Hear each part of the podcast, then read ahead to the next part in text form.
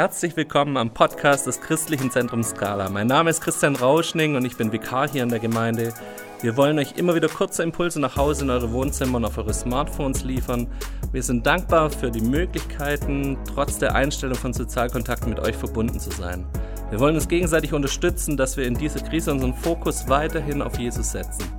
Wir werden dazu ganz verschiedene Menschen aus unserer Gemeinde hören, die uns einen kleinen geistlichen Impuls mitgeben. Herzlich willkommen, Johannes Gebert. Na, guten Tag, hallo. Schön, dass du da bist. Du bist Doktorand am Rechenzentrum, Höchstleistungsrechenzentrum der Uni Stuttgart. Du spielst bei uns Bass im Lobpreisteam, bist in der Tontechnik unterwegs und bist Stammleiter bei den Royal Rangers und leitest da die Altersstufe der Pfadranger, der 15- bis 18-Jährigen. Schön, dass ich dir ein paar Fragen stellen darf. Sehr gerne. Johannes, wie hat Corona deinen Alltag denn beeinflusst? Wie hat er sich verändert dann? Das waren in erster Linie zwei Punkte. Also zum einen sind alle Kollegen vom Höchstleistungsrechenzentrum in Stuttgart heimgeschickt worden. Also wir sind quasi bis zum 19. April in Homeoffice, müssen von daheim aus arbeiten, dürfen das Gebäude nicht mehr betreten. Und auf der anderen Seite haben wir de facto einen Totalausfall von Pfadfindern und Scala. Und äh, wenn man sich überlegt, Freitagabend fällt weg, samstags fällt weg, Hegner Hofputzette, die ganzen Dinge. Hike fällt weg, Sonntagmorgens der Gottesdienst fällt weg, der Hauskreis ist nicht mehr da. Das ist schon eine ganze Menge Zeit, die wegfällt, die mit anderen Dingen gefüllt wird. Und die Kombination aus Homeoffice auf der Arbeit und dem Wegfall von Freizeitaktivitäten führt halt dazu, dass das Ganze unregelmäßiger wird und sich eher in so einen Modus von Abschlussarbeiten und Prüfungen verschiebt im Alltag. Das heißt, du hockst in der Jogginghose zu Hause und hast Homeoffice oder wie sieht es bei dir aus? Ja, man versucht schon noch seinen Alltag zu halten, also morgens aufstehen, Kaffee machen, duschen gehen, vernünftig frühstücken und sich so anziehen, dass man vielleicht auch mal vor die Tür gehen und dem Paketdienst begegnen kann, das ist hilfreich. Ähm, aber es ist natürlich nicht so seriös angezogen wie jetzt zur Arbeit. Und äh, man steht eher um 8 Uhr auf, aber wenn es dann bis zum Abend um 10 Uhr geht, ist das auch okay. Ich da, gehe mal davon aus, dass ihr als ITler kein Problem hattet, auf Homeoffice umzustellen. Ich hoffe mal, dass ihr alle da schon so weit wart und vorbereitet wart, dass wir da die Profis am Werk sind, oder? Ja, wir haben halt den Vorteil, dass wir am Rechenzentrum naturgemäß eigentlich den ganzen Tag an den Computern arbeiten und viele fähige Informatiker und ITler im Haus haben. Das heißt, die Umstellung auf Homeoffice mit der Infrastruktur, mit Chat-Server, Konferenzserver, mit breitbandigen Anbindungen, das hat gut funktioniert. Zumal das HLS hat als Behörde auch eine gute Anbindung über die Universität ans Land Baden-Württemberg. Das heißt, die ganzen Maßnahmen sind davor schon durch den Buschfunk durchgekommen und wir sind immer wieder darauf hingewiesen worden, Leute, nehmt eure Notebooks, eure Netzteile, eure Literatur mit. Genau, es kam nicht ganz plötzlich. Okay, ihr wart vorgewarnt. Ja. Deine, dein Höchstleistungsrechenzentrum hat auch was mit Corona zu tun. Erzähl mal. Also der Kernzweck von den Höchstleistungsrechenzentren ist es, die schnellsten verfügbaren Computer für Forschung und Wissenschaft zur Verfügung zu stellen. Da gibt es drei Zentren, Stuttgart, München und Jülich. Und ähm, klar, wenn die jetzt zum Beispiel an Impfstoffen für Corona forschen, dann haben die jede Menge chemische Verbindungen, Moleküle, wo die rechnen müssen. Und da ist mehr Rechenleistung insofern sinnvoll, dass man schneller zu Ergebnissen kommt.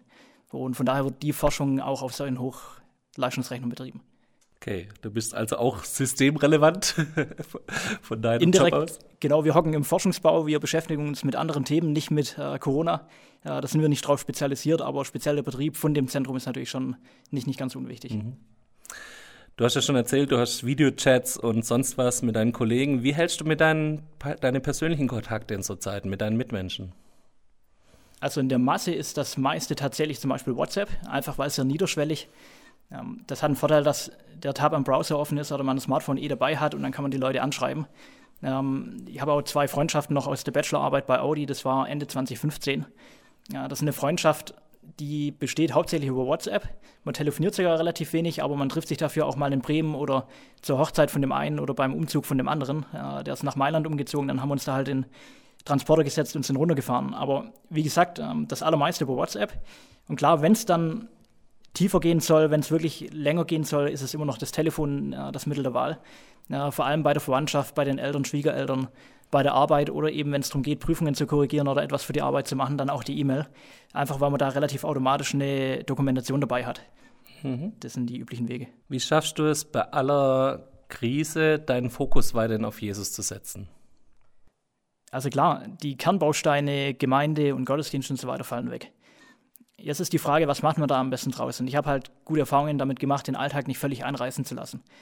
Also eben wirklich aufzustehen, frü zu frühstücken, sich hinzusetzen und im Rahmen zum Beispiel vom Frühstück wirklich Zeit zu nehmen, auch mal Bibel zu lesen, eine Andacht zu machen ähm, oder ins Gebet zu gehen. Ähm, das ist mit Sicherheit äh, das solideste Mittel.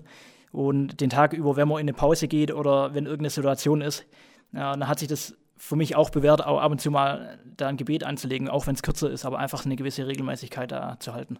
Mhm. Also dein Tipp ist Struktur. Mir hilft es definitiv, genau. Also ich glaube, man soll sich nicht verrückt machen, wenn da mal zwei Tage ausfallen. Ähm, aber im Grunde genommen nicht anreißen lassen, ja. Mhm. Du hast auch uns einen Impuls mitgebracht. Ähm, wir freuen uns drauf. Leg los, Johannes. Die letzten beiden Wochen waren eigentlich ein gesamtgesellschaftliches Experiment. Also die allermeisten mussten unfreiwillig zu Hause bleiben oder sind unfreiwillig in Situationen gekommen, die sie noch nie hatten und wo wir als Gesellschaft oder wo die Einzelnen eigentlich keinen Erfahrungsraum hatten. Wir haben überhaupt keine Situationen erlebt, die damit vergleichbar waren. Gleichzeitig werden Dinge, die einem wichtig sind oder ein festen Bestandteil im Alltag waren, genommen. Also in meinem Fall oder dem von mir und meiner Frau sind das die Pfadfinder oder die Skala im Allgemeinen und damit auch große Teile von der Freizeitgestaltung. Kinder, die zu Hause bleiben, haben wir noch keine. Das macht es uns vielleicht ein bisschen einfacher. Die Frage ist doch am Ende des Tages, was wir daraus machen. Also wenn man das runterbricht auf den Kern, ist es die Frage, was für Entscheidungen man fällt. Was macht man aus der Situation? Und es kommt jetzt natürlich darauf an. Also es gibt relativ einfache Entscheidungen, zum Beispiel esse ich mein Brot mit Mettwurst oder mit Dosenwurst oder nehme ich jetzt Senf oder Ketchup. Das sind Entscheidungen, die können wir mit Sicherheit auch mit dem Zufallsgenerator fällen, ohne dass sie uns wehtun. Die sind nicht wirklich relevant. Auf der anderen Seite gibt es Fragestellungen wie zum Beispiel, was ziehe ich heute an oder welches Buch lese ich als nächstes die haben schon eine gewisse Auswirkung und es macht vielleicht auch Sinn, sich darüber mal drei Gedanken zu machen. Aber der, die, die Auswirkung auf das Leben ist doch sehr begrenzt. Auf der anderen Seite gibt es Fragestellungen wie, bleibe ich in meiner Gemeinde, auch wenn mir ein paar Dinge nicht schmecken oder nicht gut laufen? Oder nehme ich jetzt längerfristig vier, fünf Stunden die Woche für einen Schützenverein, für eine Netflix-Serie oder für einen Sport, statt dass ich sie in eine Gemeinde investiere? Das sind so Fragestellungen, wo man meines Erachtens mal wirklich konkret für sich entschieden haben sollte ist mal unabhängig davon, wie man die beantwortet oder auf welche Art und Weise. Aber die sollten klar beantwortet sein, damit man weiß, was man macht und damit das Leben oder sein Alltag damit auch irgendwo ein Stück weit gelingt. Der Knackpunkt ist halt der, dass wir uns immer für was entscheiden, aber gleichzeitig auch gegen was entscheiden. Die Programmierer kennen das relativ plastisch. In der Programmierung hat man Wenn-Dann-Abfragen. Und ähm, in Hardware sieht es so aus, man programmiert die Wenn-Dann-Abfrage, wenn die Bedingung erfüllt ist, dann passiert das oder das. Ähm, dann werden beide gerechnet und sobald ausgewertet ist, welche oder ob die Bedingung wahr oder falsch ist, wird dann der eine Zweig genommen, der andere komplett verworfen. Das funktioniert in dem menschlichen Leben sicherlich nicht so mit so einem starken Kontrast, nicht so hart in der Entscheidung. Ja, da gibt es auch Kompromisse, aber es gibt eben auch nicht getroffene Entscheidungen. Aber es ist halt irgendwo gefährlich zu sagen, das ist eine nicht getroffene Entscheidung, weil man die Situation, wie sie ist, einfach weiterlaufen lässt. Also auch etwas nicht zu entscheiden, führt zu einem bestimmten Ablauf, einfach weil wir die Zeit nicht anhalten können. Für uns ist dann am Ende des Tages die Frage, wie entscheiden wir die Dinge? Und was ist unser Maßstab? Und da haben wir als Christen irgendwo einen Vorteil, dass wir eine Bibel und einen Heiligen Geist zur Verfügung haben, wo wir reinschauen können. Und äh, die, Bibel, die Bibel beschreibt da recht eindringlich, wie wichtig es ist, Respekt füreinander zu haben und wie wichtig Weisheit und gute Entscheidungen sind. Wenn man da zum Beispiel in die Sprüche reinschaut, Kapitel 6, 22 bis, 20 bis 22. Mein Sohn, bewahre das Gebot deines Vaters und lass nicht fahren die Weisung deiner Mutter. Binde sie dir aus Herz alle Zeit und hänge sie um deinen Hals. Dass sie dich geleiten, wenn du gehst, dass sie dich bewachen, wenn du dich legst, dass sie zu dir sprechen, wenn du aufwachst. Erfahrungen und ein Rat der Eltern, wie Dinge entschieden werden, bewähren sich relativ oft. Die sollten wir auch hinterfragen, die Entscheidungen oder die Einstellungen. Aber in der Regel geben sie eine gute Richtung, Richtung vor, einfach weil die Verwandten und Bekannten doch ähnliche Entscheidungen schon mal treffen mussten. Und was in der Bibelstelle auch klar wird, ist, dass die Entscheidung eben nicht nur temporär ein, zwei Stunden betrifft, sondern dass die das komplette Leben, den kompletten Tag über betreffen. Da kann man sich nicht entziehen. In Sprüche 15, Verse 21, 22, dem Toren ist die Torheit eine Freude, aber ein verständiger Mann bleibt auf dem rechten Wege. Die Pläne werden zunichte, wo man nicht miteinander berät, wo aber viele Ratgeber sind, gelingen sie. Man muss sich mal vielleicht klar machen, wie alt die Bibel eigentlich schon ist. Ich meine, das sind nicht nur zwei, drei Tage, sondern das sind ein paar tausend Jahre ins Land gegangen. Aber damals war schon klar und absolut bekannt, dass gute Pläne durch Beratung und selten durch Alleingänge zustande kommen. Also es macht Sinn, Verwandte, Freunde, seinen Partner oder Mentoren oder andere erfahrene Personen zu fragen, wie sie Dinge angehen würden. Auch ein Doktorand wird nie alleine arbeiten oder jemand, der eine Arbeit verfasst oder irgendwo anders im Alltag in der Apotheke seinen Rat braucht, der wird immer jemanden fragen, der auf dem gleichen Gebiet Erfahrung hat, der die Dinge einschätzen kann. Einfach, das ist so ein bisschen Vier-Augen-Prinzip oder noch mehr Augen, dass man die Erfahrungen zusammenwirft. Zwar ist Jesus nicht mehr auf dieser Erde, doch haben wir immer noch die Bibel und den Heiligen Geist, welche Gottes Weisheit und praktische Lebenserfahrung bündeln. Und das sollten wir uns auch zunutze machen. Wir stehen da nicht alleine da. Wir haben nicht nur Bekannte und Verwandte, sondern wir können wirklich gezielt auch in die Bibel schauen, wie sie die Dinge des Lebens regeln würde, was sie für gut befindet, was sie für weise befindet. Und wir haben den Heiligen Geist, der uns da leitet. Römer 8, Vers 14 bringt es ganz gut auf den Punkt. Denn welche der Geist Gottes treibt, die sind Gottes Kinder. Also sich an die Bibel zu halten und den Herrn nach seinem Rat zu fragen, das ist sicherlich ein Baustein für ein gutes, gelungenes Leben. Auch wenn da mit Sicherheit nicht alles glatt gebügelt werden kann, aber die Richtung stimmt doch in aller Regel. Alles in allem können wir sagen, es ist weise, auch alltägliche Entscheidungen unter biblischen Gesichtspunkten zu entscheiden.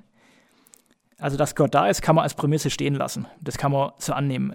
Wir brauchen nicht erst einen Eindruck oder ein klares Zeichen, dass wir uns an Gott wenden sollen, sondern der ist da und wir können ihn jederzeit fragen. Und er wird sich sicherlich auch nicht wegdrehen. Aber es ist und bleibt halt einfach unsere Entscheidung, was wir aus der jetzigen Situation machen, wie wir mit umgehen, ob wir versuchen, das Beste daraus zu machen und ob wir helfen, die Krise einzudämmen oder ob wir doch feiern gehen und ähm, wie eng wir Gott in unser Leben einbinden oder nicht. Also das ist eine Entscheidung, die wir jeden Tag neu treffen können und die wir wahrscheinlich auch treffen sollten. Genau. Danke, Johannes. Du hast uns eine gute Grundlage gegeben, Entscheidungen zu treffen, auch in der Phase, wo wir wahrscheinlich ganz neue Entscheidungen treffen müssen für unser Leben. Danke für das, was du uns da mitgegeben hast. Johannes, darf ich dich bitten, dass du noch ein Segensgebet für uns sprichst? Ja, Herr, ich möchte einfach die Menschen in der Skala, aber auch in der Gesellschaft sonst in deine Hand legen. Dass sie sich wirklich überlegen, was jetzt ansteht, wo die Prioritäten liegen und dass sie auch Entscheidungen treffen, was sie tun und nicht tun, für wen sie was machen und dass sie dich fragen und dich nicht vergessen, auch wenn jetzt auf absehbare Zeit kein Gemeindeleben mehr stattfinden kann, zumindest nicht in der Form, wie wir es kennen, Herr. Ich möchte sie einfach in deine Hand legen, möchte, dass du sie segnest, Vater. Amen. Amen. Johannes, herzlichen Dank dir. Jo. Wir haben noch einen kleinen Werbeblock und es gibt immer noch einen kleinen Vers des Tages. Ich möchte noch mal daran erinnern, dass die weltweite evangelische Allianz sich zusammengetan hat, jeden Abend 20.20 Uhr zum 2020-Gebet.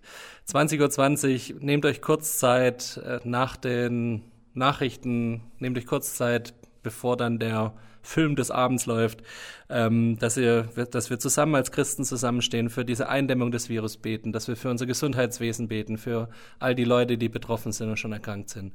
Lasst uns für sie beten, lasst uns sie segnen. Als Vers des Tages Johannes 14, Vers 27. Was ich euch hinterlasse, ist mein Frieden. Ich gebe euch einen Frieden, wie die Welt ihn nicht geben kann. Lasst euch nicht in Verwirrung bringen und habt keine Angst.